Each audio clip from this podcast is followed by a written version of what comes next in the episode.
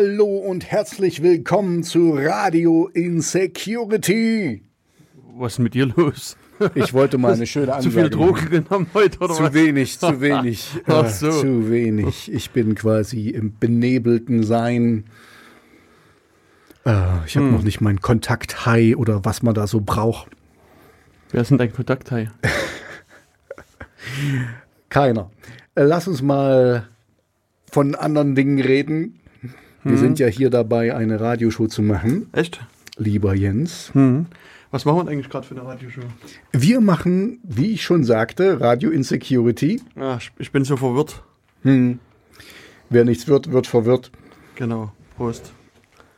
Genau, wir machen heute Radio Insecurity, auch wieder eine neue Sendung.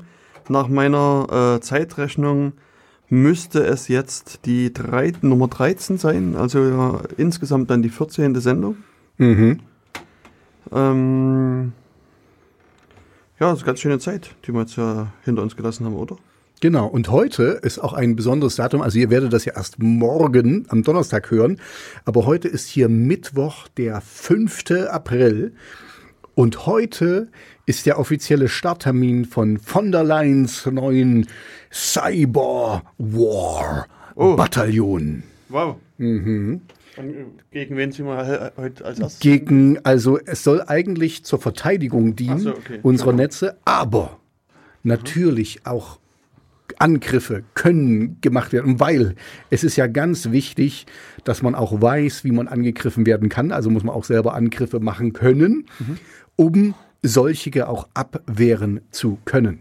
Okay. Also greifen wir jetzt an oder? Angriff ist die beste Verteidigung. Okay. Und äh, ja, von der Leyen hat sich da mal ihre Truppe, ihre Cybertruppe zusammengeschustert. Die CITES-Leute sind das, oder sind das noch andere Leute? Ach nee, die von der Leyen sind ja bei der Bundeswehr. Die sind bei der Bundeswehr, genau, Oh. genau. Und äh, also mein letzter Stand war, dass da wohl noch sehr viele offene Stellen sind. Na sowas. Wie kommt Na, denn das? sowas. Wahrscheinlich wollen die Nerds, die wollen immer nur Krieg spielen, aber nicht wirklich in Krieg ziehen.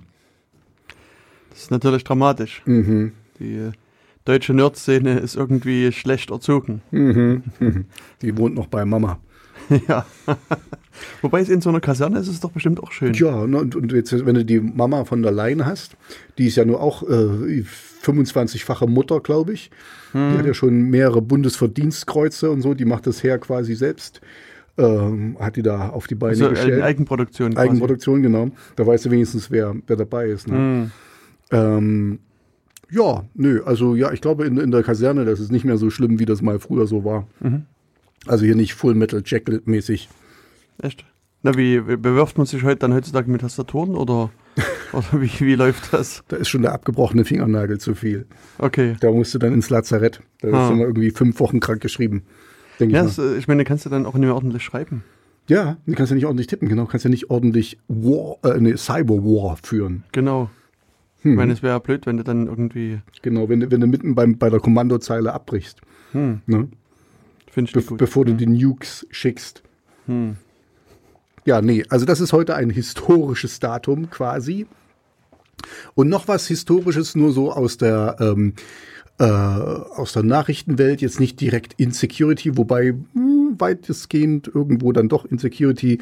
Äh, Deutschland will eins der ersten Länder werden, was ähm, äh, konkrete Gesetze über selbstfahrende Autos äh, verabschieden wird. Also auf jeden Fall gibt es da jetzt einen Ausschuss, äh, die da äh, ein bisschen basteln.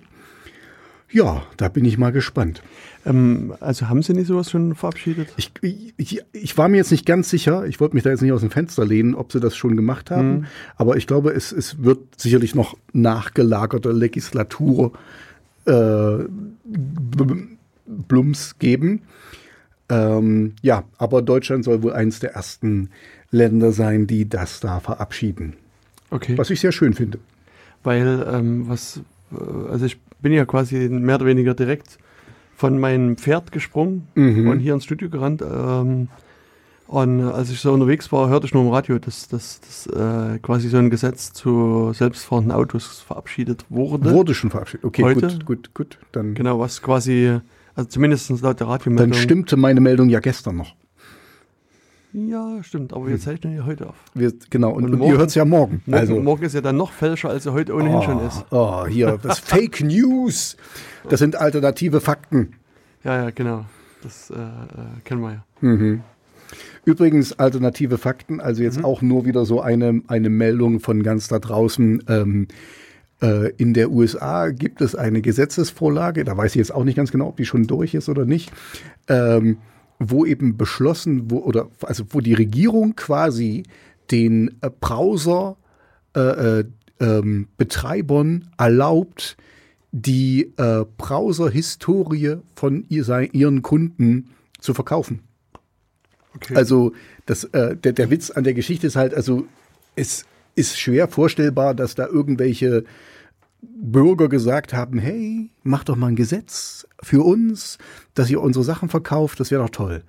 Also ähm, ist halt sehr, sehr fraglich, woher diese Gesetzesinitiative kommt.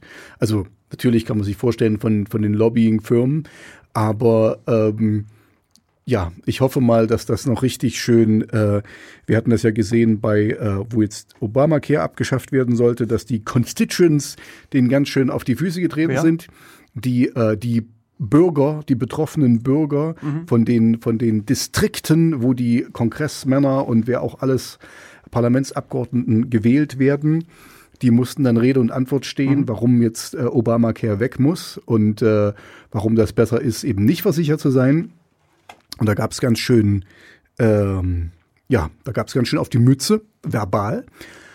Und ich hoffe mal, was ähnliches wird jetzt passieren äh, mit diesem Cyber-Verkaufen. Weil eigentlich finde ich das echt ein Ding. Ja, also das, äh, ich hatte das nur mal so gesehen, dass ein paar Leute jetzt so ein Crowdfunding-Projekt auf die Beine gestellt haben. Oder noch stellen wollen, das weiß ich nicht mehr ganz genau. Ähm, die ähm, sozusagen die Browsing-Historie der jeweiligen Kongressabgeordneten, die für das Gesetz gestimmt haben, halt quasi mal so exemplarisch kaufen wollen. Sehr gut, sehr gut. Und dann wahrscheinlich auch veröffentlichen wollen. Damit kann man Ich ja meine- machen, ist ja, gehört ja dann denen, ist ja den, den ihrs. Genau, ist ja dann deren Eigentum und dann kann man ja mit damit machen, was man will. Sehr schön. Finde ich, finde ich eine gute Idee. Da würde ich auch ein paar Euros für geben. Genau, kannst du dann, ich werde das mit verlinken und dann kannst du dann deine. Genau, da werde ich dann meine, meine Millionen, die ich nicht habe, äh, draufschmeißen. Genau. Und ich meine, man hat das ja hier auch in Deutschland gesehen. Ähm, da gab es ja im letzten Jahr mal so eine Reportage vom NDR, die, ähm, hier im Laufe meiner Rede fällt mir vielleicht der Titel auch noch ein. Ähm, Im Laufe deiner Rede fällt dir ein, was du sagen wolltest. genau. ähm, also da, die haben halt einfach versucht, äh, mal rauszufinden, ob man an wirklich kritische Daten kommen kann. Mhm.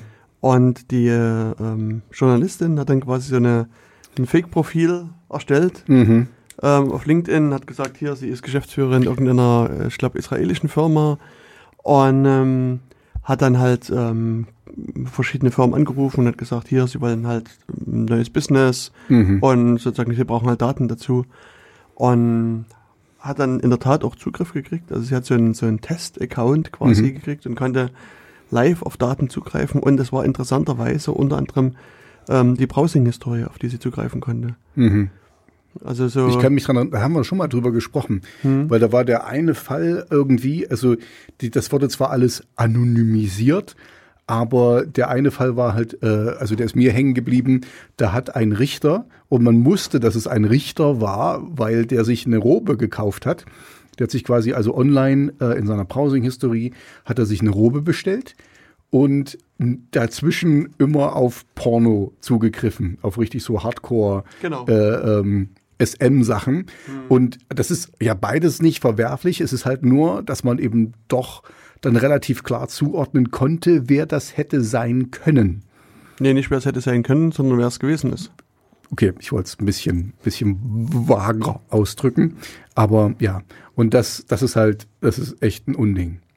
Weil dadurch, also der, der, der wie gesagt, es, er hat nichts, äh, nichts Fälschliches getan, nichts Ungesetzliches, aber er wird halt damit doch ein bisschen äh, erpressbar oder man kann ihn leicht diskreditieren, ähm, weil ja, solche Hardcore-SM-Sachen, wenn man da sagt, hier Richter Prügelpeitsch und so, ähm, hm, dann kann er seinen, seinen Job verlieren. Oder, oder sein Ansehen auf jeden Fall. Das Ansehen vermutlich eher. Also das, hm. ich denke, das wird dann halt so ein, Job nicht, so ein Problem sein. Und er macht sich natürlich auch erpressbar in gewisser mhm. Art und Weise. Ja. Weil wenn das jemand rausfindet und geht dann zu dem. Er, er macht es ja nicht. Also er hat ja nicht, nicht mit Absicht, also garantiert nicht mit Absicht seine Browsing-Historie verkauft. Aber ähm, ja, aber sowas kann dann eben passieren. Genau. Nee, ich meine, aber dennoch macht er sich erpressbar, weil wenn das halt jemand anderes kauft mhm. und rausfindet, dann könnte man halt auch zu dem Richter gehen und sagen, mhm. es wäre ja blöd, wenn die irgendwie öffentlich wird, deine Browsing-Historie. Und dann gibt es das eine oder andere Problem. Ähm, ja, ich habe versucht jetzt im, im, mal nebenbei diese Reportage, also den Namen der Reportage ähm, rauszufinden, ähm, was irgendwie gar nicht so einfach ist. Also mir ist mittlerweile eingefallen, dass Web of Trust hieß dieses Plugin, was die Leute da installiert hatten. Mhm. Und das hat quasi einfach die Daten nach hinten weitergegeben. Durchgereicht. Genau. Mhm. Und ähm, ja, das war dann halt natürlich ein, ein Problem. Und am 1. November ist diese Sendung veröffentlicht worden. Das lese ich alles hier, aber dummerweise ähm, steht der Titel der Seite äh, der Sendung. Ah, nackt im Netz. Hier, jetzt habe ich es gefunden. Nackt im Netz. Genau. Und ja, das waren dann halt, also es gab dann auch so Fälle von, von Polizisten, die halt ähm, mit ausländischen Kollegen kommuniziert haben. Mhm. Und die haben quasi ihr deutsches Anschreiben gemacht. Hm. Und mussten das ah. aber sozusagen nach Englisch Google übertragen. Translate. Hm. Haben das bei Google Translate übergeben und Google, bei Google Translate ist es halt auch so, dass die, das, der, den String, den man dann übersetzt, der taucht dann sozusagen in der Adresszeile des Browsers wieder auf. Das heißt, hm. So konnte man quasi den gesamten Text wieder rekonstruieren, mhm. eben auch mit Namen der jeweiligen Polizisten, mit dem Fall, um den es ging, weil die haben quasi einfach gesagt, ja, in dem Schreiben steht drin, ja, es geht um Betrugsfall XY, Aktenzeichen mhm. XY mhm. ungelöst und so weiter. Und das stand dann halt alles da drin. Und, und hm. das, äh, also es gab da wirklich hochsensible Daten. Hm. Die, das, das, das, von der Polizei, das ist echt ein Ding. Hm.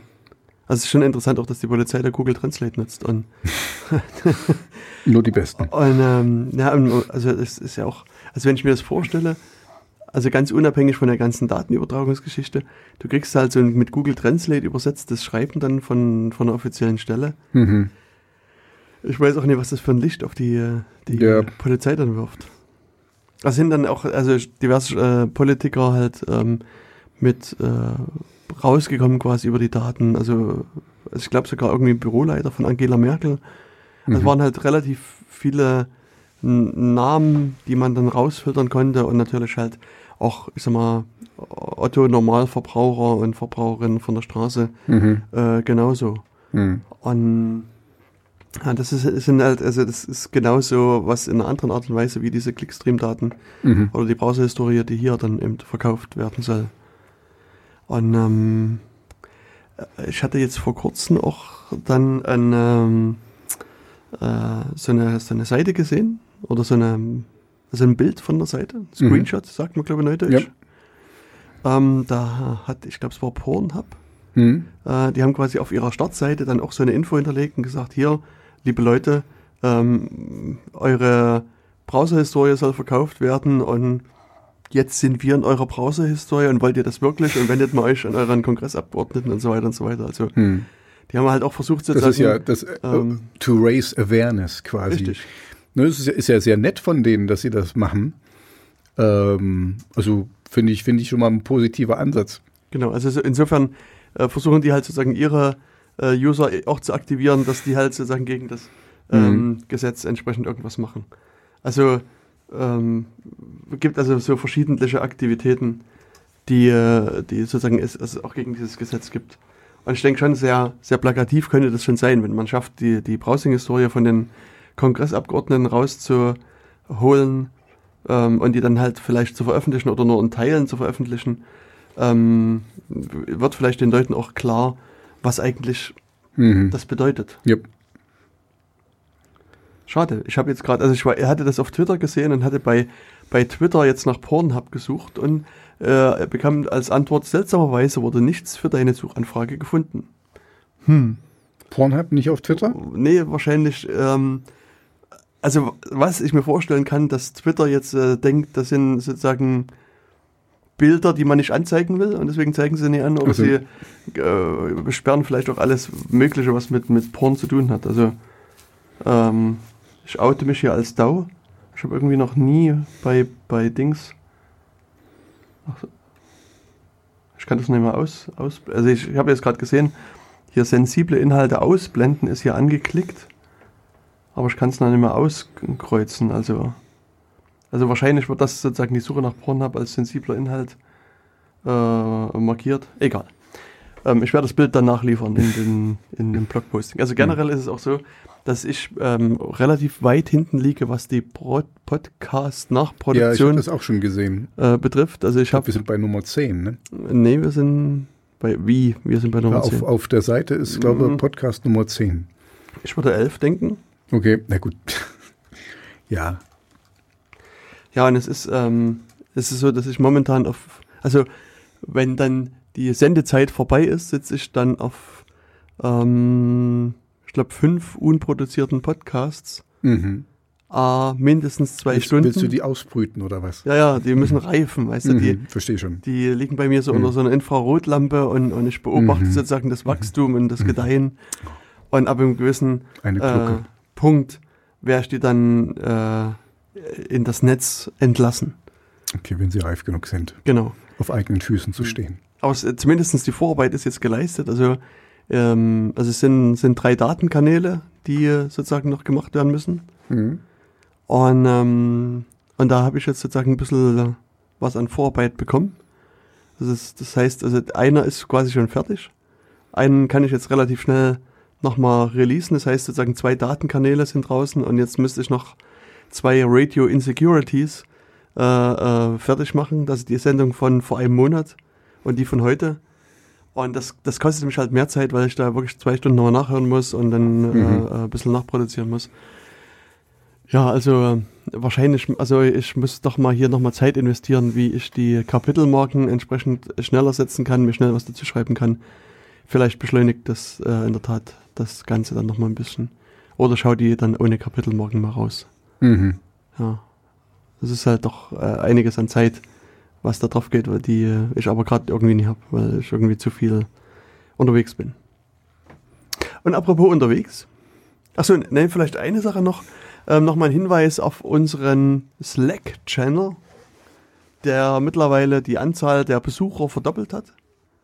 Okay. Ähm, also, wer sozusagen mit uns Tobias und mir chatten will. Also ich bin ein bisschen mehr öfters drin als ich, Tobias. Du musst mir mal, ich habe dir gesagt, du musst mir mal eine Einladung schicken. Ich habe die verbummelt. Genau, Tobias hat irgendwie jetzt seit einigen, einiger Zeit ist er nicht mehr da zu sehen. Äh, hat so ein super sicheres Passwort verwendet. Man muss, äh, man muss sich auch mal rar machen können. Also mm. weißt du, das ist so, äh, dann siehst du erstmal, was du wert bist, wenn du vermisst wirst. Ja.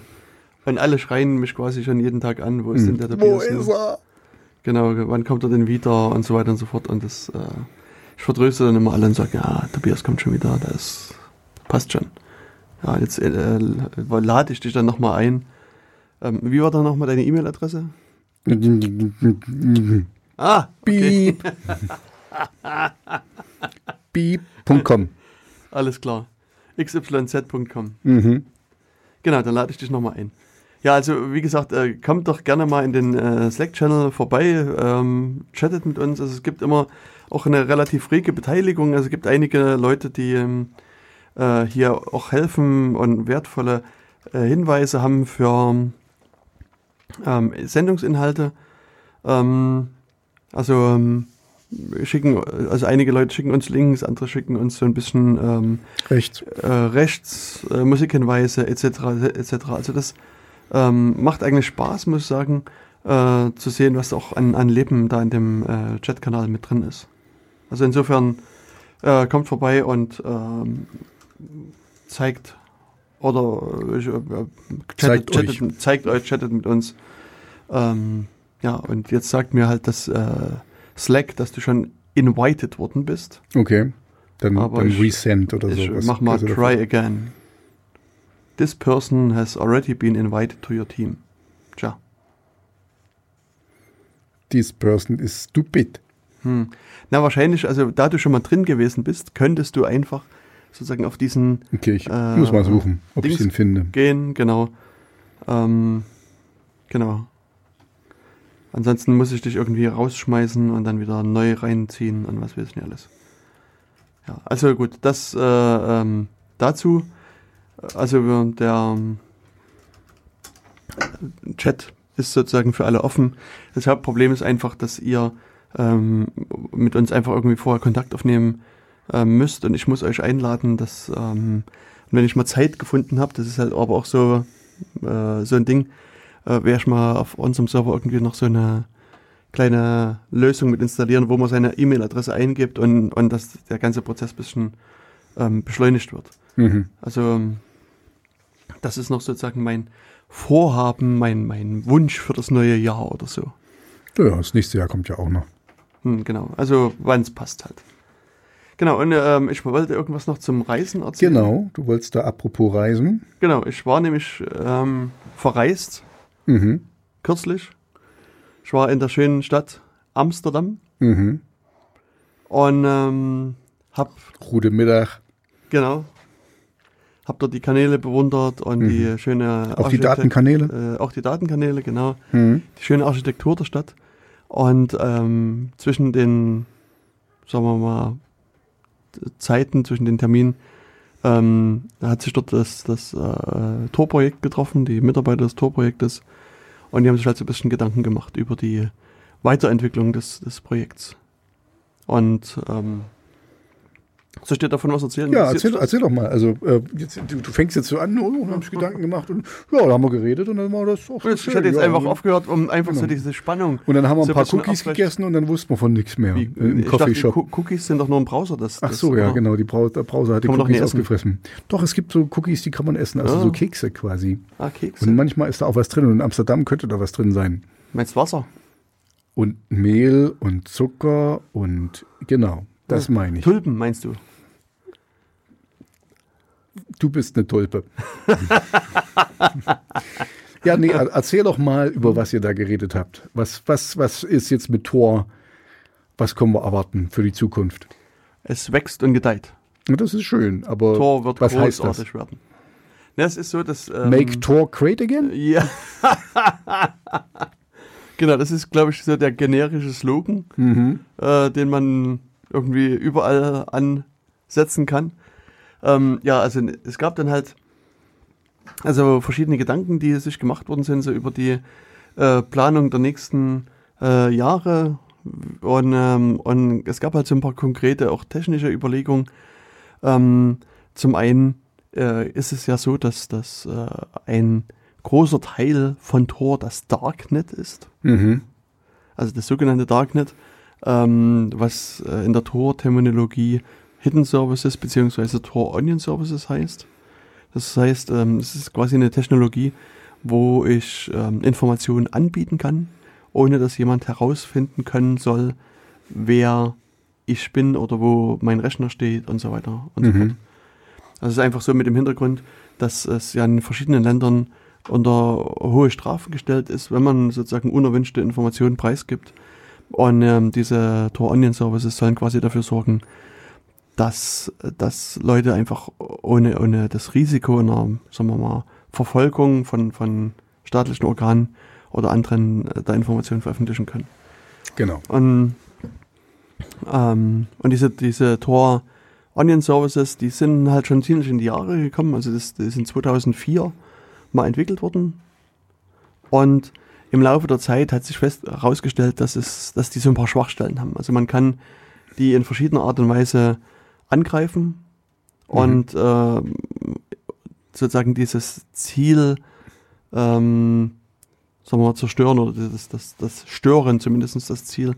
Man kann halt vielleicht doch rausfinden, wo so ein Knoten sitzt Mhm. oder ähm, kann halt sozusagen auch versuchen, aktiv dann in, äh, in den Traffic mit reinzugehen. Und es wird halt, also diese Angriffe sind länglich bekannt Mhm. und werden aber auch ausgeführt. Also es ist nicht nur sozusagen Theorie, sondern es gibt da quasi jeden Tag irgendwelche ähm, obskuren Leute da draußen, die versuchen quasi ähm, mit äh, diversen Angriffen diese Hidden Services rauszufinden, Mhm. zu gucken, was da ist. Und in der Regel sind das nach meiner Beobachtung zumindest Firmen, Mhm. die dann sozusagen das als Intelligence äh, verkaufen Mhm. und sagen, wir wissen, wie das Darknet aussieht. Wir haben das quasi einmal komplett abgescannt und wissen, wissen wo Mhm. die Server stehen. Und wenn ihr das wissen wollt, dann habt ihr hier einen Zugang zu unserer Datenbank und jetzt äh, könnt ihr da, äh, Mhm. da das, das Wissen erwerben gegen einen geringen Geldbetrag. Mhm. Und, und das ist natürlich sozusagen unschön, Mhm. das, das will man nicht. Und äh, die, die Entwickler von Tor haben halt da schon lange Zeit überlegt, was kann man da anders machen und was kann man Mhm. da besser machen. Und, ähm, und bei Tor ist es so, dass, dass wenn es sozusagen zentrale Änderungen bei der Software gibt, wird das quasi so als, sagen wir mal, Paper erstmal geschrieben, so als, als ein Request for Comments, würde man vielleicht sagen. Mhm. Ähm, und dann ist es halt Eine, so, eine Diskussionsgrundlage. genau, eine quasi. Diskussionsgrundlage. Mhm. Und ähm, dann kann man halt dann darüber diskutieren. Also das wird dann auch gemacht, dass dann sozusagen Vor- und Nachteile abgewogen werden. Mhm. Wird geguckt, ähm, löst das, dieses neue Proposal, dieser neue Vorschlag Mhm. überhaupt das Problem gehen oder, neue Türen auf. ja oder, und so weiter genau. und so weiter. Mhm. Und das ähm, also sozusagen im, im Tor-Universum mittlerweile be halbwegs berühmte Proposal mit der Nummer 224 Mhm. kümmert sich quasi um den Ausbau der Tor Onion Services Mhm. und ähm, versucht sozusagen hier äh, neue Ansätze reinzubringen. Und wir haben halt unter anderem in, in Amsterdam darüber diskutiert, wie weit ist das jetzt fortgeschritten, was für äh, Probleme gibt es vielleicht noch äh, unterwegs.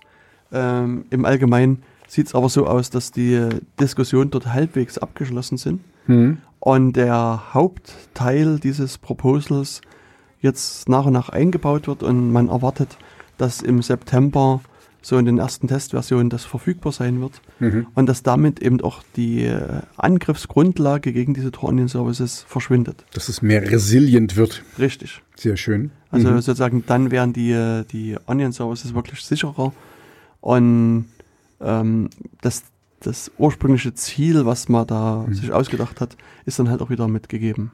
Ähm, jetzt, jetzt, also diese Diskussionsgrundlage, dieses Diskussionspapier, das, also jetzt nur für mich eine Verständnisfrage, weil das wird ja sicherlich äh, auch online diskutiert. Also quasi werden da, haben da auch Leute Zugriff, die das eventuell angreifen wollen. Mhm. Ähm, ist das nicht ein bisschen schlecht, dass die quasi sehen, wie ihr euer, ähm, wie ihr euch quasi verstärken wollt, so dass die dann wissen, wie sie das eventuell umgehen können?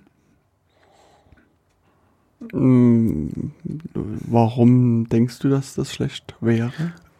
Na, ich, ich frage mich nur, also ähm, ob es besser wäre, das mehr so im Geheimen offline quasi zu besprechen, was ihr Mhm. da umbauen wollt und dann einfach tun. Ver verstehst du, dass es einfach Ja. keinen kein Trace gibt im ähm, keine Nachweise innerhalb des Netzes, bis es dann getan wurde, Mhm. so dass die äh, Gegenseite, die ja euch ausspionieren will, das was du eben gesagt hast am Anfang, ähm, dass die gar nicht wissen, was ihr ändert und so ihre Angriffe gar nicht ändern können.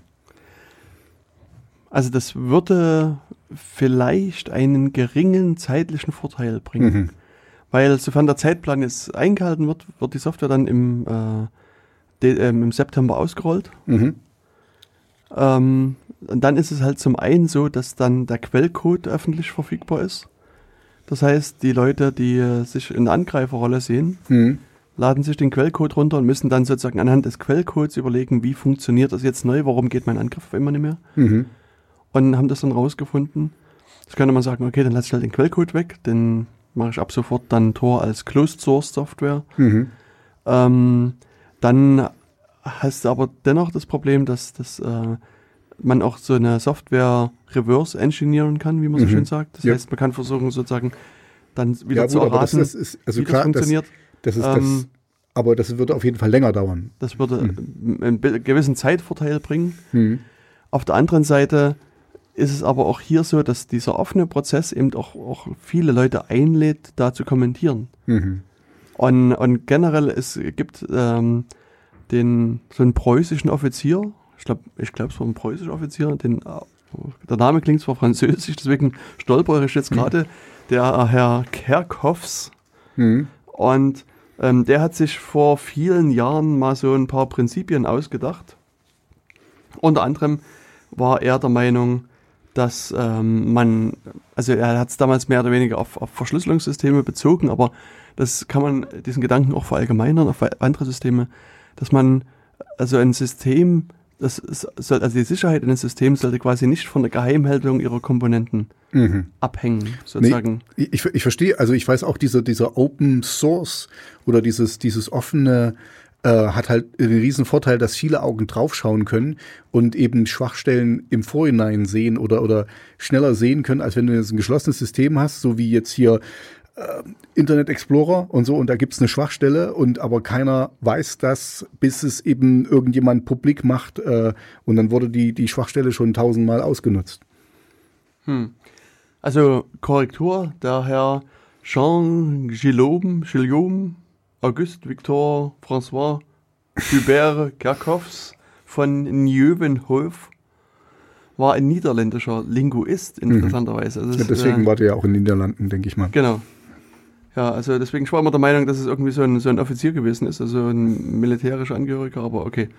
Und der hat halt sozusagen seine diversen Prin, äh, ähm, äh, Prinzipien da festgelegt und unter anderem eben das eine recht bekannte das sowas eben offenlegen mhm. soll. Also er hat es damals auf Kryptographie bezogen und dann hat gesagt, dass das Design des, des Kryptosystems sollte immer offen liegen und die Sicherheit sollte nur vom Schlüssel abhängen. Mhm. Und genauso ist es hier, dass äh, sozusagen bei so einem Design von so einem neuen System, was sicher sein soll, gibt es halt die Herren Salzer und Schröder, mhm. ähm, die halt sich auch sozusagen Gedanken gemacht haben über das, das äh, äh Security Engineering. Mhm. Und eines der Punkte ist eben halt auch, dass das Ganze offen sein soll. Eben mit, dem, mit der Idee, viele Augen gucken drauf, viele haben Kommentare. Mhm.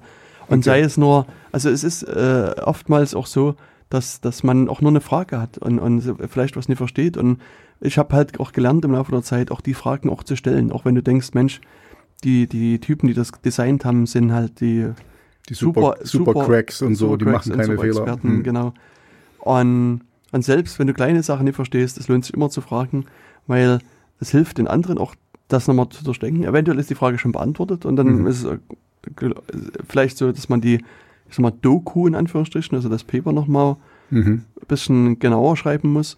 Oder manchmal ist es halt in der Tat so, dass äh, aus dieser kleinen Frage, die trivial zu beantworten ist, sich auf einmal äh, ein größeres Problem dann entwickelt und, mhm. und was dann mhm. doch behoben werden muss. Und und, und gerade sozusagen auch, auch wenn hier sozusagen Laien dazukommen und lesen das und, und haben da und da Fragen, kann das schon super hilfreich sein. Und ja, gerade gerade so die Branchenfremden ist meistens die, die, das sind ja dann die Nutzer am Ende und so, die denken ganz anders, weil die meisten Leute oder diese meisten Entwickler, die leben halt in ihrer kleinen Bubble da. Außerdem äh, kenne ich das ja selber auch, ähm, wenn jetzt mehrere an einem Projekt arbeiten, dann fängt der eine an, das zu machen und jemand anderes fügt da was hinzu, was aber was anderes ganz außer Kraft setzt, ohne dass der das wollte oder dass der das bewusst gemacht hat. Also das ist immer ganz, das ist normal, dass du, ich glaube, du hast mir das auch mal gesagt, bei 10.000 Zeilen Code sind irgendwie äh, 40 ja. Fehler drin oder so. Mhm. Genau, da gibt es so statistische Erhebungen, wobei das ein bisschen abhängig ist von dem jeweiligen, also von der Art der Software. Mhm. Ähm, aber ich sag mal, man kann auf alle Fälle mit, äh, also auf 1000 Zeilen Code, glaube ich, mit 40 Bucks oder sowas okay. ähm, recht sicher äh, rechnen und, und, davon ausgehen. Also insofern, ähm, ja, hast du da schon mal recht. Ja, und ähm, genau, und, und auf die Art und Weise versucht man halt sozusagen die, diese Tor Onion Services abzusichern. Mhm. Und wir haben halt sozusagen nochmal ein bisschen überlegt, äh, klappt das alles so? Und es gibt aber auch hier eben noch viele offene Punkte, hm. die hm? Ich kann mir vorstellen, also äh, weil du wirst ja jetzt nicht so sehr ins Detail gehen können, aber äh, für mich ist es ja, das ist ja wie eine Operation mit offenen Herzen. Also ihr werdet ja weiter online sein und euch trotzdem, äh, also das, das wird ihr wahrscheinlich über verschiedene, ihr habt ja wahrscheinlich verschiedene Server und so, die werden dann nach und nach äh, äh, umgestellt oder, oder wie, wie wird das dann laufen? Oder gibt es da einen Switch und bumm und dann ist alles so? Das wäre doch Das wäre perfekt. Ne? Genau. Ja, es ist also hier zum einen so, dass es äh, von Seiten der Entwickler äh, ein, ein, Testnetz gibt, mhm. in dem die halt einfach ihre, äh, sagen wir mal, Neuentwicklung einfach mal austesten und gucken, wie reagiert das Netz jetzt und funktionieren, funktioniert das Netz-Setup überhaupt noch. Mhm. Und äh, sozusagen, das sind so, ich sag mal, vorgelagerte Tests. Und danach ist es so, dass das äh, zunächst erstmal in so einen Entwicklungszweig der Software reinfließt. Und dann können halt mutige Leute das updaten Mhm. und sozusagen diesen Entwicklungszweig einfach bei sich installieren und gucken, wie funktioniert das jetzt. Und das machen dann halt einige Leute und dann gibt es halt auch wieder eine, eine Phase, wo dann geguckt wird, wie reagieren die Relays, Mhm. was passiert und so weiter und so fort. Und dann nach einer Weile, wenn man der Meinung ist, das Feature hat sich stabilisiert, das ist sozusagen längere Zeit ohne Bugs gewesen und ohne weitere Probleme, dann fließt das sozusagen in die Hauptversion, in die stabile Version ein und wird dann sozusagen an alle ausgerollt. Okay. Und hier ist es eben so, dass es noch eine ganze Zeit wird so sein, dass man die alte Version dieser Onion Services und die neue Version parallel betreiben kann. Okay. Und in der Konfigurationsdatei muss man sozusagen umschalten. Mhm. Und ähm, ähm, das ist jetzt eine Sache, die ich, wo ich jetzt unsicher bin. Ich vermute mal, standardmäßig wird das auch am Anfang erstmal noch in der alten, in dem alten Setup ausgeliefert werden. Mhm. Und irgendwann später wird, werden sich dann die, die Entwickler entscheiden, diesen, den Schalter umzustellen, dass dann ab dem Zeitpunkt X nur noch die, äh, also standardmäßig die neue Mhm. äh, Version ausgeliefert werden wird und man sozusagen das per Hand umschalten muss. Hm, Ich kann mir ja vorstellen, dass das, also der End-User, für die wir ja eigentlich jetzt die, die Sendung machen, dass dem betrifft das ja gar nicht. Also der, der wird dann irgendwie, ähm, so wie das jetzt schon immer ist, äh, dein Tor-Browser ist nicht mehr aktuell und muss aktualisiert werden, dann wirst du ihn aktualisieren und dann gehst du automatisch auf das neue System, ohne dass du da jetzt irgendwie einen Schalter umlegen musst. Das ist, du redest jetzt von den Leuten, die das dann eben testen, die Beta-Tester quasi. Genau. Also für die äh, Endnutzer ändert sich fast nichts. Mhm. Das Einzige ist, dass die URLs länger werden. Okay, Also wenn du jetzt, so- also es gibt ja diese berühmte Facebook-URL. genau, die ich, Facebook, die ich jetzt öfters mal benutze. Ja. Ah, super. Ja, und das funktioniert richtig gut, ja. Hm. Wie, weißt du, wie viele Stellen die URL hat? Die ist relativ kurz. Äh, Ich Mhm. kann es dir gar nicht sagen. Ich würde mal sagen, so vielleicht 20 Stellen maximal. Weißt du, wie sie, wie sie äh, ist? Kannst du in den Fingern? Äh, ich tippe sie nicht, ich kopiere sie. Ah. Okay. Aber es ist Facebook core www.i.onion. Also ja, es ist nicht lang. Facebook sind acht Buchstaben. Mhm. Core sind vier, www.i sind vier, also acht plus vier plus vier. Ähm, können wir ungefähr den Kopf ausrechnen. Ich habe aber meinen Taschenrechner nicht einstecken. Ich auch nicht. ja, na, so, so, es sind unter 20, würde ich sind sagen. unter 20, Mhm. genau. Okay, Also das als ist sehr in- kurz. Ich Mhm. glaube, 16 sind eine gute Annäherung. Ja, ja. Genau, und, und hier ist es so, dass das ähm, aufgrund des Designs, des neuen Designs, wird es dann so sein, dass das, ähm, ich glaube, 54 Stellen sind. Mhm. Ähm, also das heißt, die URLs werden dann halt schon länger und also ich meine, die Facebook-URL kann man sich halbwegs gut merken, Mhm.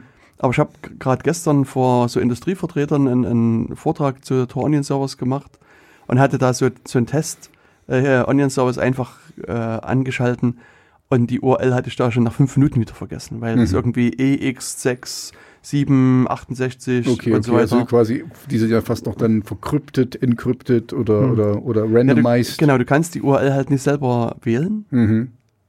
sondern äh, dir wird letztlich eine vom System zugewiesen. Und was Also ist quasi so wie so eine äh, IP, äh, ähm, so ein, so ein äh, wie heißt das, so eine, so eine, na, es gibt eine statische IP und so eine, so eine dynamische, Dynamische IP. so wie eine dynamische IP. Nee, es ist keine dynamische fest? IP, sondern wenn die, also wenn du den einrichtest, den Hidden Service oder Mhm. den Onion Service, dann ist die fest für alle Okay, Zeiten. okay, okay. Aber die wird, die wird da quasi erstellt und Genau. das ist dann was auch immer. Ja, genau. Der Tor-Client errechnet Mhm. die halt anhand vom Schlüssel Okay. und ein paar anderen Eigenschaften. Ah, Und, okay, äh, okay. Und was Hm. eben so Facebook und auch andere machen, ist, dass die quasi so ein Programm haben und, und einen Schlüssel einfach ausprobieren. Hm. Die sagen hier, Tor-Client, generiere mir doch mal einen Schlüssel Mhm. und, äh, und sagen dann auf der anderen Seite, ich möchte aber, dass, der, dass mein, mein URL zum Mhm. Beispiel mit Facebook beginnt. Mhm. Okay. Und, und Facebook hatte damals irgendwie eine Handvoll leerlaufende Rechner und haben da halt dieses, das Programm halt laufen lassen. mhm. Und wenn das ein paar Bis, Stunden bis oder Tage laufen lässt, ausgespuckt hat, was die dann, wollten. äh, genau, dann hatten die halt so ein paar URLs und, und, und eine davon war halt Facebook Core www.onion. Und die ist halt so, also die kann man sich halt wirklich halbwegs Mhm. gut merken. Mhm. Und die haben sie dann einfach genommen. Okay. Also Und- könnten sie das im, eventuell auch wieder machen, dann ist es halt nur noch mehr, also 32 Zeichen Mhm. da. Also wenn sie es wieder machen könnten, dann wäre es, glaube ich, wirklich ein Problem. Ah, okay. Also normalerweise sollte es so sein, dass wenn sie sich jetzt hinsetzen und das Ganze nochmal machen, sollten sie nicht wieder auf diese URL kommen, auf diese Facebook Core www.i.onion. Mhm. Also Sie könnten irgendeine andere Facebook, Mhm. irgendwas, Facebook 1, 2, 3, 4, 5, 6, 7, Okay. 8 Facebook gleich fünfmal hintereinander. oder ja genau, Facebook, Facebook. Das Mhm. würde zum Beispiel auch gehen. Das wäre halt natürlich schon eine coole URL, Mhm. wenn die zufälligerweise dann auch so äh, äh, wäre. Mhm. Aber also standardmäßig, wenn du den, den Dienst halt erstellst, kommt halt irgendwie eine, so eine völlig absurde. Mhm. Okay, also wenn so als normal oder das ist ja schon fast nicht mehr Normal-User, also als Ersteller hast du ja nicht die Möglichkeit, da irgendwie noch fünf Rechner im Leerlauf laufen lassen, bis dann das, also Mhm. quasi du würfelst so lange, bis das rauskommt, was du willst. Genau. Hm. Und ähm, das ist natürlich sozusagen eine Herausforderung, wie man so schön sagt, Hm. weil ähm, ich meine, was ich schon sagte, schon jetzt kannst du dir eigentlich diese 16-stelligen URLs kaum merken. Mhm. Und dann eine über 50-stellige URL, die mehr oder weniger zufällig erstellt worden ist, sich zu merken, ist nahezu unmöglich. Mhm. Und, und das ist halt in der Tat momentan so ein offener Punkt, dass äh, es noch keinen benutzerfreundlichen Weg gibt, die URL äh, sozusagen merkbar zu machen. Kann man dann nicht so, genau, weil das wäre jetzt so meine nächste, mein nächster Ansatz war, es gibt ja diese Tiny URL, ja, wo man quasi äh, lange URLs verkleinern kann, die ja dann durch irgendeinen so Proxy-Server oder durch irgendeinen, so werden die dann quasi da aufgesplittet, also der merkt sich dann, diese kleine wird zu dem, sowas könnte man ja eventuell auch machen, aber das ist dann wahrscheinlich wieder der Sicherheitsaspekt, der dann, weil dann weiß der, naja, wobei, also das könnte ich mir vorstellen vielleicht. So, so ein, so ein Tiny URL-Server für Tor. Ja, das ist die Frage, ob das dann entsprechend funktioniert. Aber es gibt halt schon so ein paar Ansätze, so mit so mal zentraler Registrierungsstelle, wo ich meine eine URL dann anmelden kann. Oder dass man sag mal, die Informationen im DNS hinterlegt oder irgendwo anders hinterlegt, wo man es abrufen kann. Was ich noch halbwegs nett fand, ja. Das wäre doch noch eine, also äh, ich weiß jetzt nicht so, also du, du weißt ja, dass ich nicht viel Ahnung habe, aber ich weiß ja nicht wirklich, wie das Darknet, äh, der Hidden Service funktioniert, aber das wäre doch noch die Idee, wenn du die ähm, IP-Adresse direkt, also wenn du jetzt, wenn du eine Webseite aufmachst, dann hast du ja eigentlich eine, ähm, du gibst diese Adresse ein und die Adresse wird ja dann in die IP umgewandelt. Und was ist, wenn du jetzt direkt die IP aufrufst? Die müsste ja relativ kurz sein. Also, wenn du das im Clearnet aufrufst, wie Mhm. man so schön sagt, Ja, also wenn du sozusagen einfach deinen Browser aufmachst, gibst deine IP-Adresse ein, genau. ähm, dann passiert irgendwas. Das, ich, du, ich, ich wüsste jetzt gar nicht, was passiert denn da eigentlich. Weil wenn ich jetzt zum Beispiel, machen wir mal ganz, ganz clear, clear net. Wenn ich jetzt Amazon.de aufrufen würde, das ist IP, müsste ich jetzt nachgucken, was es dann wirklich ist. Was würde da passieren, wenn ich die IP, ich würde vermuten, dass Amazon äh, quasi dann irgendeinen Service hat, der die äh, IP-Adresse in die Amazon-Adresse umwandelt. Das wäre Genau. jetzt meine Vermutung. Also, ähm, ich habe jetzt mal geguckt, was hat Amazon, also Amazon.de denn für eine IP-Adresse. Mhm. Da spuckt mir mein System hier drei verschiedene Adressen aus. Okay. Und jetzt habe ich die Adresse einfach mal eingegeben Mhm. Und habe gesagt, hey, gib mir doch mal. Oder Also du meinst die IP hast du eigentlich, eine, IP eine von den. IPs. Eine Okay. von den IP-Adressen. Und ähm, dann sagt mein Browser hier, ey, irgendwas haut hier nicht hin. Hm. Du hast hier äh, irgendwas eingegeben und die Verbindung ist nicht sicher. Also du, Mhm. der versucht sozusagen jetzt hier standardmäßig Das abzublocken. HTTPS, nee, der versucht HTTPS und die IP-Adresse aufzurufen und sagt hier, ähm, ich, wenn ich das sozusagen die Verbindung aufmache, auch aufmachen will, ähm, kriege ich hier ein, ein Zertifikat zurück. Mhm. Und das Zertifikat ist gültig für Amazon.de, Amazon, Okay. www.amazon.de. Das, das ist dieser typische Und- Zertifikat-Mismatch-Error, weil Genau. du hast die IP-Adresse, also da kann ich sogar mal was dazu sagen. Uh, uh. Ja, ich weiß was, ich weiß was. Also nur für euch da draußen, das ist ganz normal, weil äh, Amazon hat Zertifikate, ja diese SSL-Zertifikate hinterlegt auf der Seite, so dass ihr dieses HTTPS angezeigt bekommt. Ja, also was euch zeigt, das ist eine sichere Verbindung. Und diese Zertifikate, die haben in ihrem Zertifikatstext äh, steht da drin äh, Subject Alternative Names, SANS sozusagen. Ähm, wie die Seite heißen kann. Und da steht dann eben www.amazon.de oder äh, Sternchen amazon.de, amazon.com oder wie auch immer. Und das Problem ist jetzt, der Browser hat ja jetzt nur die IP-Adresse und die IP-Adresse kommt nicht vor in dem Zertifikat oder andersrum, die, ja doch, die IP-Adresse kommt nicht in dem Zertifikat vor. Deswegen ist das ein Mismatch und der sagt, okay, hier, das stimmt was nicht, weil normalerweise würde man ja amazon.de eingeben und dann würde eben checken, okay, amazon.de finde ich auch im Zertifikat, passt, ist eine sichere Verbindung. Und das passiert hier eben nicht. Aber jetzt äh, mhm. mach mal weiter. Was, was ist jetzt passiert? Also jetzt habe ich sozusagen einfach mal gutgläubig wie ich bin, oh. gedacht, ach, naja, ich akzeptiere mal diese Browserwarnung. Mhm. Tobias hat das so schön erklärt mit den Sans und das muss ja irgendwie doch hinhauen. Dass, mhm. dass, ich wollte ja eigentlich schon zu Amazon gehen und jetzt äh, ist die IP-Adresse angezeigt worden. Und jetzt habe ich sozusagen das akzeptiert. Genau, weil das, äh, das haben wir jetzt nicht ausgeführt, weil ihr kriegt halt diese Warnung, die habt ihr wahrscheinlich schon mal gesehen, diese, äh, und da kann man dann äh, Advanced oder, oder erweiterte Einstellungen und sagen, dann könnt ihr trotzdem auf die Seite gehen. Wenn ihr sagt, ja, ist mir egal, äh, ich glaube, dass ich die richtige IP habe, dann könnt ihr hingehen. Und wir sind bei Amazon rausgekommen, ne? Ja, Wahnsinn, ne? Jetzt Wahnsinn. bin ich direkt hier bei Amazon auf okay. der Seite rausgekommen. Ja, sehr schön. Aber, aber da, da, da, da sind wir ja quasi jetzt wieder, da können wir zurückgehen zu unserem Ausgangspunkt. Nee, können wir noch nicht. Können wir noch nicht? Okay, Entschuldigung. Weil ich habe nämlich noch was anderes gemacht. Was hast du denn noch gemacht? Während du diese wundervolle Erklärung mhm. äh, äh, ausgebreitet hast, habe ich mal geguckt, welche IP-Adresse hat denn die äh, fabulöse Webseite megalmodash.com? Oh. ich weiß nicht, ob du davon schon mal was gehört hast. Nee, sag nochmal, wie, wie hieß die Seite? Meinst du www.megalmodas.com? Genau, die meinte ich. Die äh, äh, einem Herrn oh. gehört, der neben mir hier sitzt. Und jetzt gerade seine Brille am, am Mikro genau. geknallt hat. Und jetzt habe ich genau dasselbe nochmal gemacht mhm. und habe das hier eingegeben und jetzt schreit mich mein Browser an und sagt, forbidden. Aha. You don't have permission to access slash on this server. Okay. Scheiße. Okay. Also irgendwas ist bei dir kaputt, oder?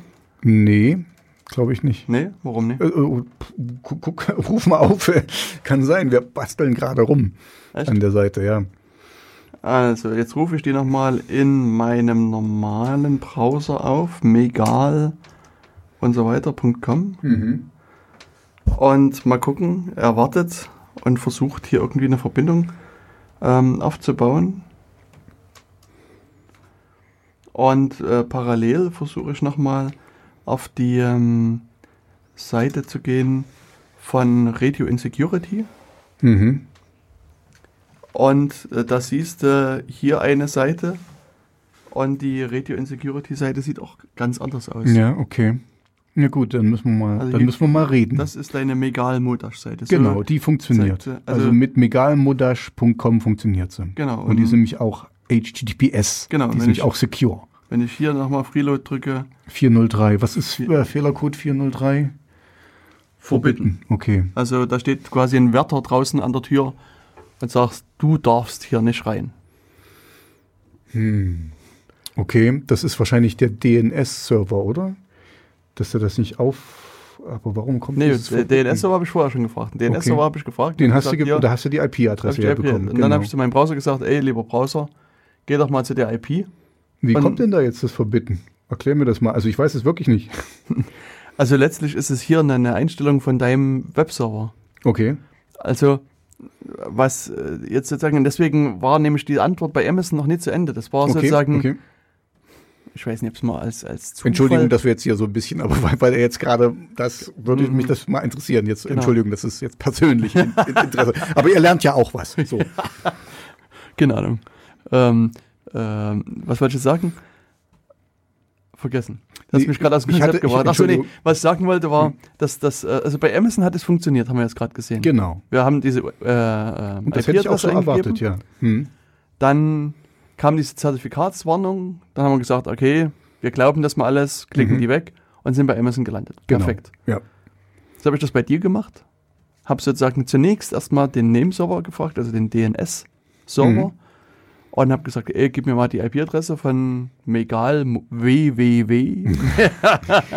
du musst es nicht nochmal wiederholen. Ja, ja, genau. Aber Megal Mudash. Hm. Ja, ist klar. äh, und dann habe ich die gegeben, habe die sozusagen in meinen Browser hineinkopiert und mein Browser ist dann genau zu dieser IP-Adresse gelaufen Mhm. und hat gesagt, ey, gib mir doch mal die Webseite, lieber Webserver. Mhm. Und der Webserver wiederum hat sich das angeguckt und gesagt, pff, ich kenne hier die IP-Adresse, aber was für ein Host gehört denn da dazu? Also was ist denn der sozusagen der Domainnamen, der dazu gehört? Mhm. Es könnte ja sein, dass auf der IP-Adresse verschiedene Domains gehostet werden. Ah, okay. Und das, Mhm. deswegen muss man eben, also hier auch Standard, also über den, den HTTP-Standard Mhm. noch äh, die Host-Variable mit angeben und sagen, lieber Server mit der IP-Adresse 0815, Mhm. gib mir doch mal die Webseite zu dem Host www.megalmodash.com. Okay.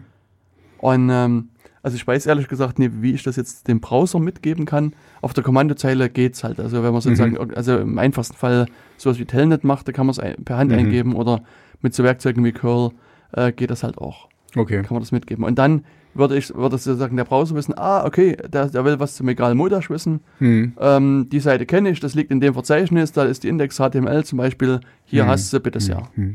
Okay, also ich, ich, ich gehe mal davon aus, dann könnte man theoretisch, könnte man den Browser, wenn man ein bisschen mehr Wissen hat, könnte man quasi die IP und das mit, aber dann, dann hat sich ja erledigt. Also wenn man, Ja. wenn man das andere mitgibt, dann kann man auch gleich danach gehen. Okay, dann sind wir, okay, dann lass uns jetzt zurückgehen. Amazon hat das gemacht. Ich denke mal einfach. Also bei Amazon, also bei Amazon ist es einfach so, die haben sozusagen auf einem Rechner oder auf einer IP quasi eine Seite liegen. Also nämlich Mhm. amazon.de und dann haben die ihren Webserver so eingestellt, dass die gesagt haben, hey, wenn hier irgendjemand vorbeigerannt kommt und will eine Webseite sehen, dann liefert dem gleich standardmäßig die Amazon-Webseite aus. Mhm. Das wird schon passen in den meisten Okay, Fällen. Und das okay. war ja auch das, was wir wollten. Das war sozusagen, deswegen hat es hier zufälligerweise funktioniert, aber Okay. es muss halt nicht Es funktionieren. muss nicht funktionieren. Okay.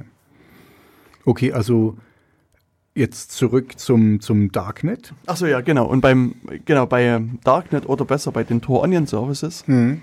ist ja, äh, hatte ich ja gesagt, eines der Designprinzipien ist, dass man nicht rausfinden können soll, wer der Anbieter der Informationen ist. Okay, dann wäre es natürlich doof, wenn du die IP-Adresse, weil die muss Genau. ja irgendjemand. Okay. Also gut. das wäre sozusagen ein, ein schwerer Designfehler, wenn Okay, ich eine IP-Adresse angeben Mhm. könnte und würde bei diesem Onion-Service rauskommen.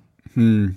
Also das, das äh, Kann man äh, auf so eine IP-Adresse auch dieses Who, Who is äh, machen oder, oder auf was macht man das? Auf eine Webs, auf die, die Domainnamen oder auf, auf Also du- Domainnamen eigentlich? Du, ne? also die, die, nee, nee, die Who-Is-Anfrage, Hm. also kannst auf beides machen. Also, Mhm.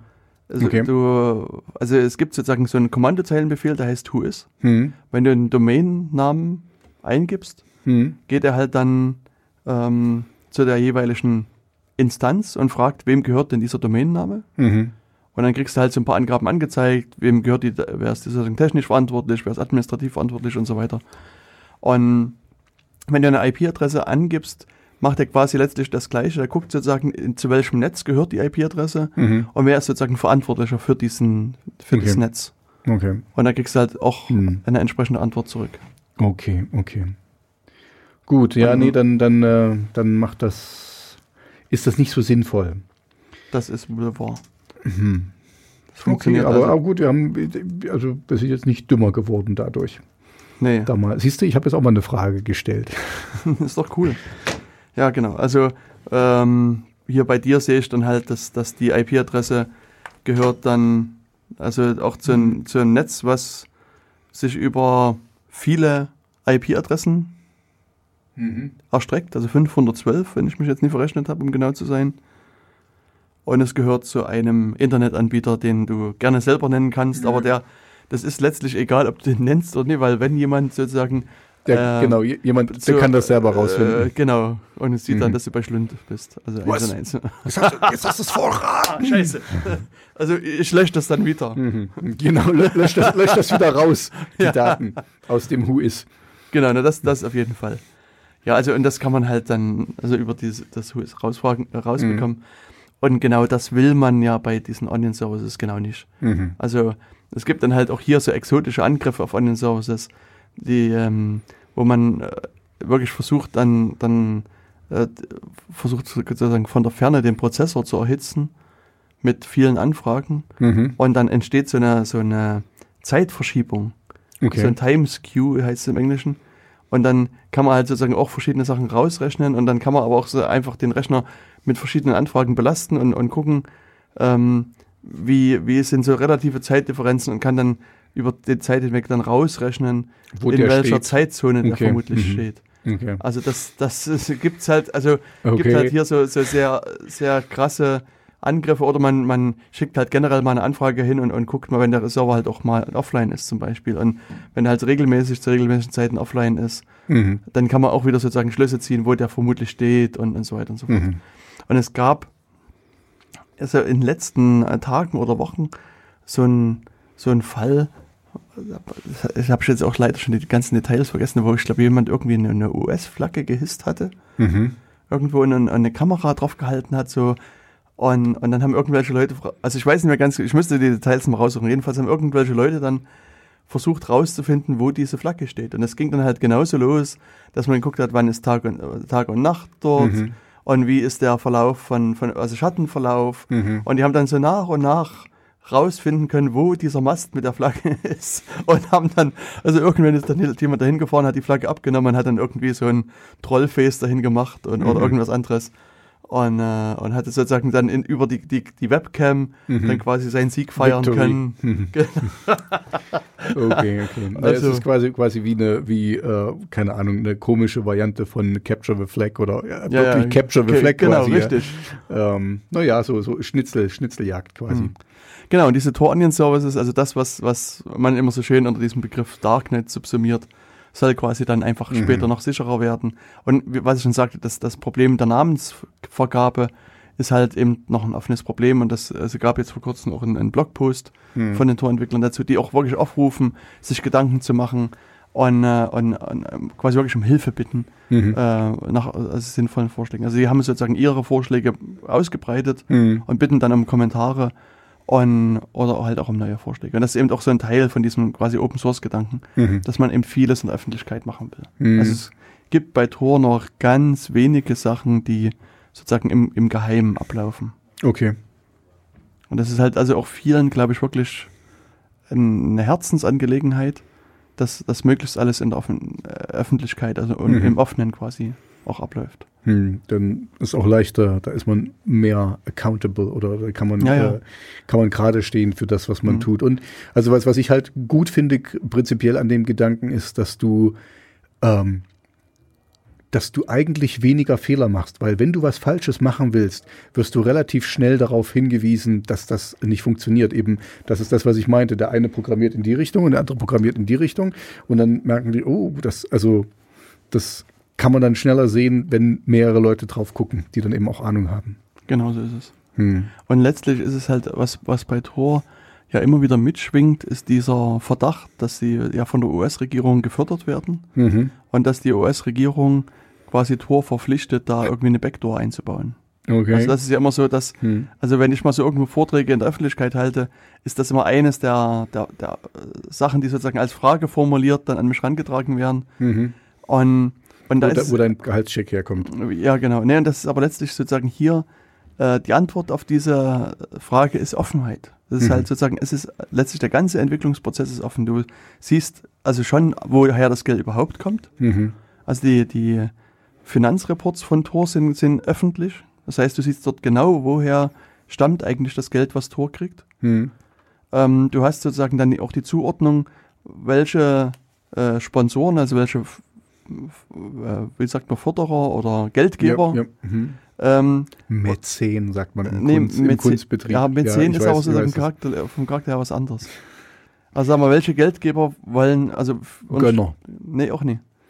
Weil die wollen ja eine Gegenleistung haben. Hm. Also die geben Geld Hm. und sagen, ihr macht aber dafür das und das. Okay. Und sozusagen, das ist dann wieder über das, das Tor-Wiki halt dargestellt, dass du siehst, welcher Geldgeber Hm. ähm, fördert jetzt welche Sache. Und, und das siehst halt, also sozusagen, also es gibt da sozusagen verschiedene Einträge für die verschiedenen Sponsoren. Mhm.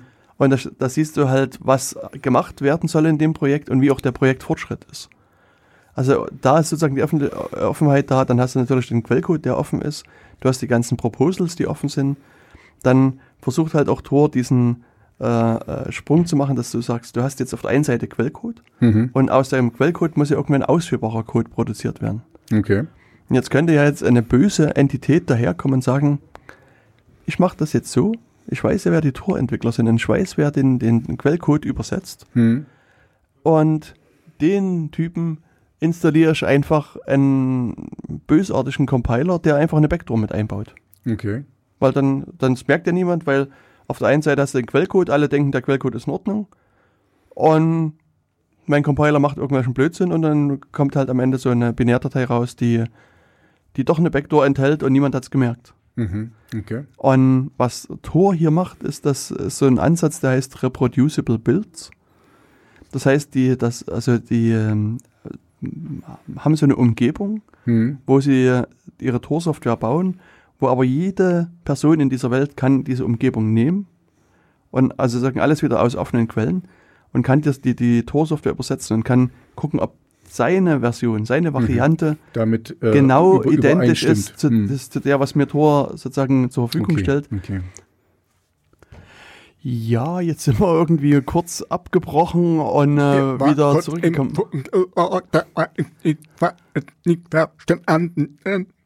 Genau, so ungefähr wie Tobias es gerade gemacht hat, klang unsere Aufnahme. Äh, wir mussten jetzt hier ein, ein, ein kleines Stück rausschneiden. Ähm, genau, aber sozusagen, was ich zu, zuletzt sagte, äh, drehte sich um die Reproducible Builds. Mhm. Und ähm, was ich äh, hier noch versucht habe klarzumachen, ist, dass, äh, also auch wenn die NSA anderen Leuten oder dem Tor-Projekt quasi manipulierten Compiler unterschiebt, können das halt andere Leute einfach erkennen Mhm. Und dann können die Alarm schlagen und sagen, okay, hier ist irgendwas schiefgelaufen. Und ähm, letztlich versucht Tor dann sozusagen auf diese verschiedenen Art und Weisen ähm, über sehr große Transparenz und Offenheit einfach nach draußen äh, äh, auch Vertrauen herzustellen. Und wer das Vertrauen nicht aufbringen will, kann das halt entsprechend prüfen und stellt dann eben hier fest, wenn es entsprechend Probleme gibt. Und, und man hat es mal früher gesehen bei einem äh, ähnlichen Projekt, das heißt YAP. Mhm. Der Java Anon Proxy, der von der TU Dresden entwickelt worden ist. Und die mussten, ich glaube so im Jahr 2002 bis 2003, ähm, ich sag mal so eine Art Backdoor einbauen in ihre Software. Okay. Und das war aber auch Open Source Software. Mhm. Und das ging halt wirklich rasant, also, also gefühlt für mich rasant schnell. Die haben quasi das committed und also nach meiner Erinnerung noch am, am, selben Tag hat jemand halt gesehen, dass da irgendwas hier nicht in Ordnung ist mit dem Quellcode und dann gab es halt eine große Diskussion, äh, mhm. warum sie das einbauen und so weiter. Und das hat dann noch eine Weile gedauert, bis dann irgendwann rausgekommen ist, warum sie das einbauen. Also sie sind halt gezwungen worden, das einzubauen. Mhm. Und, ähm, und ich denke, bei Tor ist es halt genauso, dass, dass es sehr, sehr viele Leute gibt, mhm. die sozusagen hier drauf den, den Quellcode schauen. Und wenn irgendwas Merkwürdiges ist, dann wird es, glaube ich, sofort einen Aufschrei geben. Also insofern mh, hm, ist quasi die Offenheit von Tor hier wirklich auch ein, ein, ein Vorteil. Sicherheit. Ähm, genau. Und ähm, ja, also in, in, Amsterdam wurde halt nicht nur über Tor Onion Services gesprochen, sondern ähm, also was ich vorhin noch angedeutet hatte, war das Thema IPv6. Mhm. Also dass die das IP-Protokoll, das Internet-Protokoll-Protokoll, mhm. ähm, das, also das IP äh, legt quasi, also da kommt ja schon mal der Name IP-Adresse, das, da hat man das irgendwie vielleicht schon mal gehört. Und, und das Protokoll selber legt halt fest, wie so eine Adresse strukturiert ist, wie die aufgebaut ist, wie die Pakete aussehen und so weiter und so weiter. Und ähm, dann hast du vielleicht schon mal gehört, dass, dass Leute behaupten, dass die IP-Adressen alle werden. Mhm. Ja, das habe ich gehört. Genau, und das sind dann die sogenannten IPv4-Adressen, um die es da hier geht. Das heißt sowas wie 127.0.0.1 mhm. oder eben auch die, diese IP-Adresse von deinem Server, die, keine Ahnung, 82, 83, 84, 85 oder wie auch immer die vorhin war. Ähm, also das sind sozusagen äh, quasi IP-Adressen und da ist eben jetzt sozusagen die Idee, da, da gibt es quasi nur 4 Milliarden davon. Und ganz am Anfang, als sozusagen das losging mit IP-Networking, hat man sehr großzügig IP-Adressen vergeben. Also man hat sozusagen diversen Firmen große Netze gegeben. Mhm. Und ähm, ja, und dann waren auf einmal, gab es mehr und mehr Leute, die auch IP machen wollten, also dieses IP sprechen wollten und IP-Adressen brauchten. Und irgendwann hat man festgestellt, dass, das, dass der Vorrat einfach nicht mehr reicht. Und jetzt mit IoT, also Internet 4.0, äh, äh, hat man auch, einen, einen recht starken Bedarf. Und dann haben Leute eben angefangen, sich Gedanken zu machen und haben sozusagen äh, die IP-Adressen ein bisschen breiter gestreut. Also die, die IP-Adressraum ist jetzt viel größer Mhm. mit dem neuen Protokoll. Einfach verlängert. Äh, genau, haben die IP-Adressen verlängert ähm, und haben halt noch ein paar andere Features dann mit eingebaut. Und ähm, jetzt ist es natürlich sozusagen für so eine Netzwerksoftware halt wichtig, dass es auch sozusagen dieses neue Protokoll sprechen kann. Das ist halt auch über IPv6, wie das Protokoll jetzt neu heißt. Also neu ist auch relativ zu sehen. Also ich glaube, das, das Protokoll selber ist von 96. Also es 96. ist, ist also es dauert halt immer eine Weile, bis das implementiert ist. Mhm. Und Das Web 2.0. äh, genau, das ist sozusagen das Web 2.0. Mhm. Ähm, äh, also, äh, und das dauert halt noch eine Weile, bis das äh, umgesetzt wird. Also, es gibt verschiedene Pro Provider, die dir quasi schon jetzt eine IPv6-Adresse verpassen und man merkt es halt quasi gar nicht. Mhm. Ähm, nichtsdestotrotz muss halt so eine Software auch dafür ausgelegt sein, muss dafür geschrieben sein, dass die mit den Adressen umgehen kann, mit den, ich sag mal, äh, veränderten Eigenschaften umgehen kann. Und auch insbesondere bei Tor sind dann halt noch so ein paar äh, äh, Gedanken dran zu verschwenden, was das auch für die Privatsphäre bedeutet, wenn sie IPv6 nehmen, wenn sozusagen die Netze segmentiert werden. Also Mhm. man genau, kann- weil, noch, noch kann man ja quasi, äh, ich sag mal, jetzt übertrieben an den Fingern abzählen, wie viele IP6-Adressen es gibt. Und dadurch kann man sich schon ein bisschen wieder verletzlicher machen, weil man eben leichter zu finden ist. Genau, und äh, ja, und das muss eben alles vorbereitet werden. Es gibt also einen Teil von der Software, die schon jetzt IPv6 fähig ist. Und ein großer Teil ist es aber eben auch noch nicht. Mhm. Und ähm, das ist, ist äh, sozusagen immer wieder ein wiederkehrendes Thema auf den Entwicklertreffen, äh, weil das, das ist quasi, also dieses, diese IPv6-Unterstützung ist so eine, ich sag mal, Infrastrukturkomponente, Mhm.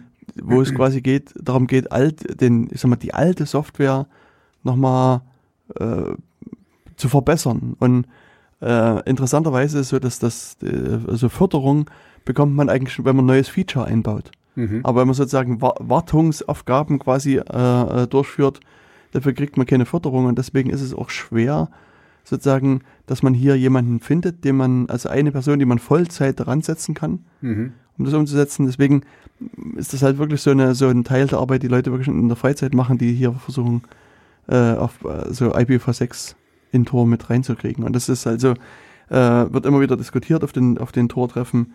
Und es, aus meiner Sicht ist da ein, ein relativ langsamer äh, Fortschritt, der da Mhm. sich äh, manifestiert.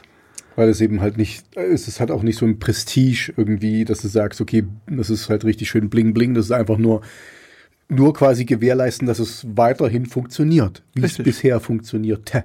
Genau so ist es. Ja, und, und also es, ich werde dann auch das, das, das Wiki nochmal verlinken vom Tor-Projekt. Da finden sich dann halt die, die Session Notes auch nochmal. Also das heißt, in, in jeder Sitzung, die dort gemacht wurde, wo eben zum Beispiel was über IPv6 besprochen wurde oder über die Onion Services oder über verschiedene andere Themen, das gibt's halt immer wieder einen, einen Protokollanten, Mhm. der da gewählt wird. Keinen Querulanten, sondern einen Protokollanten. Genau, also vielleicht, also der Querulant, der kommt von alleine mit dazu. Achso, achso, achso, der ist Der wird nicht gewählt, Standard, der ist mit dabei. Genau, der- hm. Und ähm, äh, ja, und, und, und äh, deswegen finden sich von, von vielen Sitzungen dann die, die Notizen Hm. und dann kann man sich halt auch ein Bild machen, was da besprochen wurde. Und das ist eben auch wieder so ein Teil von Tors Offenheit, was ich vorhin sagte, dass auch hier die, äh, die Notizen von den Protokollen sind offen. Man kann also als nicht angemeldeter Nutzer ins Wiki gehen, da durchlesen und, und sehen, was da besprochen wird. Und ich meine, die Qualität der Notizen hängt halt letztlich immer von dem, von dem Querulanten ab. Von Not Notizianten. Genau, von den Protokollanten. Also manche machen das sehr detailliert und, und da findet man quasi fast ein wortwörtliches Protokoll. Mhm. Bei anderen findet man es halt stichpunktmäßig. Also das ist dann letztlich am Ende von der jeweiligen Person abhängig. Es gab auch Sitzungen, wo, wo wir ein Pad aufgemacht haben und dann verschiedene Leute in das Pad was Wo, wo reingeschrieben haben. gemalt wurde. Ja, genau, genau. Nee, wir, haben, wir tanzen manchmal auch, weißt du? Ah, Also tanze deinen wir, Namen. wir, wir, wir tanzen die Diskussionen, weißt du? Okay. Und dann gibt's dann halt ein Video davon, weißt du, bei YouTube, wo dann, Kann ich mir vorstellen. dann kannst du sozusagen die Diskussion, also den awkward, Tanz, Awkward Dancing. äh, genau, den Tanz dann entsprechend auch nachvollziehen. Also Ähm, ja, also das, äh, also hier gab es halt wirklich sehr viele interessante Sachen. Also auch das äh, gibt ja eine, wir hatten ja mal über Bitcoin, glaube ich, gesprochen. Ja, haben wir auf jeden Fall mehrfach schon. Genau, und eine sozusagen neue, super tolle Wunderwährung auf dem Gebiet ist Zero Cash. Uh. Und auch da waren, waren ein paar Entwickler mit dabei. Und äh, da gab es halt auch so Diskussionen zu äh, Zero Cash und Tor. Ähm, äh, also da, wen, wen das interessiert, der kann da halt äh, ein bisschen was äh, da nachlesen. Was, was auch interessant war, also ich meine, mein Problem ist halt immer, dass es immer so, so, sagen wir mal, acht bis zehn Sessions parallel gibt. Mhm. Und du musst Und- ja aussuchen, wohin du gehst. Genau, das Problem ist, ich kann halt immer nur an einer teilnehmen. Sag mir, Und- wohin du gehst. Genau. Ähm, und äh, also eine recht interessante Session, an der ich aber leider auch nicht mit teilgenommen habe, äh, da ging es um Strategic Adversary Models. Mhm. Ähm, und zwar hat so einer der ähm, Tor-Erschaffer sozusagen, Mhm. also einer der Leute, die sozusagen auf deren Ideen quasi Tor mit basiert, hat halt gedacht, gesagt, wir müssen uns wieder mal Gedanken machen über sozusagen die Angreifer, die sozusagen Tor attackieren Mhm. ähm, als Tor 2002 geschaffen wurde, haben sich da Leute halt Gedanken gemacht, haben gesagt, okay, das sind sozusagen die Angreifer und wir können uns gegen die Angreifer entweder schützen durch die und die Methoden oder es gibt auch sozusagen in dem Originalpaper auch Angreifer, wo Tor sagt, gegen die können wir uns nicht schützen. Also sozusagen, wenn in dem Fall interessanterweise die NSA dein Angreifer ist, Mhm. kann dich Tor davor nicht schützen. Das ist Okay. sozusagen so eine Aussage, die da drin ist. Also da steht zwar nicht NSA drin, sondern es ist dann der Global Passive Adversary, Mhm. aber sozusagen übersetzt ist das letztlich unter anderem die NSA. Okay. Und, äh, und das hat Tor quasi schon 2002 gesagt, dass, also wenn die NSA dein Gegner ist, ähm, ist es nicht ein Designziel, dass sich Tor gegen den Angreifer schützt. Es kann sein, dass Tor zufälligerweise Schutz hat, Mhm. und die NSA dich trotzdem nicht angreifen kann, aber du darfst dich halt nicht darauf verlassen, dass das Mhm. so ist. Okay, okay. Und hier bei der Sitzung ging es halt eben darum zu überlegen, sind sozusagen die Gedanken, die sich damals, also vor 15 Jahren gemacht wurden, Mhm. noch aktuell oder müssen wir halt sozusagen ähm, uns andere Angreifermodelle ausdenken und auch das, das ein bisschen anpassen. Hm. Da fällt mir jetzt gerade ein, also sogar eine, eine ähm, neue Nachricht, dass äh, ich im Radio gehört habe, dass ich habe jetzt den Namen vergessen des Politikers, der sich darüber aufgeregt hatte, dass oder oder der darüber, der hat dafür plädiert, dass die Regierung auch äh, WhatsApp-Nachrichten und sowas mitlesen kann. Ähm, weil der hat sich halt darüber aufgeregt, dass, dass die ähm, Betreiber nicht aussagekräftig sind, weil die, die halten sich ja raus dadurch, dass es eben verschlüsselt ist, wissen die selber nicht, was bei denen passiert und können eben keine Auskunft geben. Hast du davon gehört? Nee, okay, Nee. dann habe ich jetzt leider auch ke- keine, keine weiteren, weiteren Daten dazu. Aber der, Also- der hat einfach dafür plädiert, dass es äh, der Regierung möglich sein sollte, WhatsApp, äh, zu, also alle verschlüsselten Nachrichten mitzulesen. Aha. Na gut, das gibt's ja immer wieder. Ich hatte nur heute mal, als ich so durch die Nachrichtenüberschriften gescrollt bin, habe ich irgendwie so eine Nachricht gelesen, die ich aber jetzt auch auf die Schnelle nie wiederfinde. Ach ja, ne, EU-Kommissarin war das. Die Justizkommissarin Vera Jourova, die möchte gern, dass die Polizei leichter Zugang zu Daten Ah, genau, von okay. WhatsApp erhält. Mhm. Mhm. Hm, Also das ist noch eine vergleichsweise neue Nachricht, also die muss irgendwie von heute sein. Ähm, ja, aber die schreiben ja irgendwas von einer konfusen Pressekonferenz und wenig technisches Verständnis. Also Hm. Ähm, ich meine, Das Übliche. man kann halt sich immer hinstellen und irgendwas fordern und Mhm. manche Ideen zerschellen halt an der Wirklichkeit dann. Das ist halt leider so oder auch zum Glück so. Ähm, genau. Ähm, ja, also wie gesagt, das, äh, es gibt sozusagen in dem in Tor-Wiki da eine ausufernde Dokumentation zu dem Treffen. Und ähm, äh, also wen das interessiert, der kann da gerne dort mal mit nachlesen. Ja, und, und äh, wir haben jetzt quasi ein und eine Viertelstunde gesprochen Mhm. und hatten uns eigentlich noch ein paar andere Themen vorbereitet. Nur in unserer reellen Aufnahmezeit haben wir noch zehn Minuten Zeit. Äh, Also wir, wir schaffen es, nicht mehr die letzte Dreiviertelstunde zu füllen. Deswegen würde ich an der Stelle auch gerne äh, den Hammer fallen lassen Okay. und äh, euch da draußen heute mal mit einer kurzen Sendung beglücken ähm, und fast einer monothematischen Sendung. Mhm. Ähm, ja, und beim nächsten Mal werden wir dann äh, wieder ein neues Thema aufgreifen. Und, und ich hatte mich bei den Chemnitzer Linux-Tagen Hm. auch mit äh, einem oder mehreren Hörern unterhalten von dem von Radio Insecurity. Also es gibt in der Tat da draußen Leute aus Fleisch und Blut, die unsere Sendung hören. Unsere Fans. Genau. Wir müssen T-Shirts machen. Ja.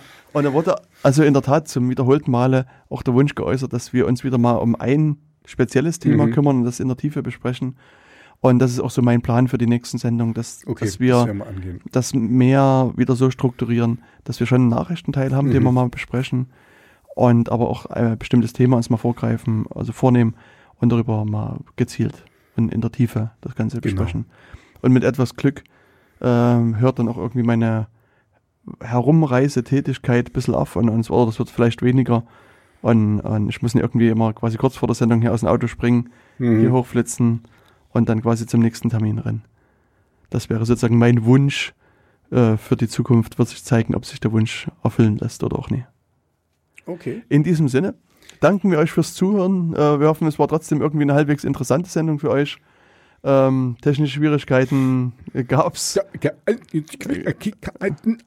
Genau, wir hätten eigentlich dieses, dieses, diesen Teil aufheben Wir, wir sollen. hätten sie, genau, wir haben sie leider gelöscht, äh, aber ähm, ja, er war eigentlich sehr interessant.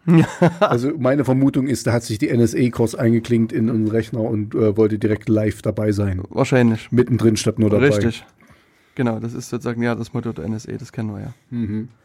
In diesem Sinne, äh, alles, Alles- schön da draußen, alles alles, sicher, gut, genau. alles Gute, alles sicher. Stay safe, stay secure, stay, Stay tuned. insecure. Stay tuned. Also Stay dann, tuned, ja. Bis dann. Tschüss. Tschüss.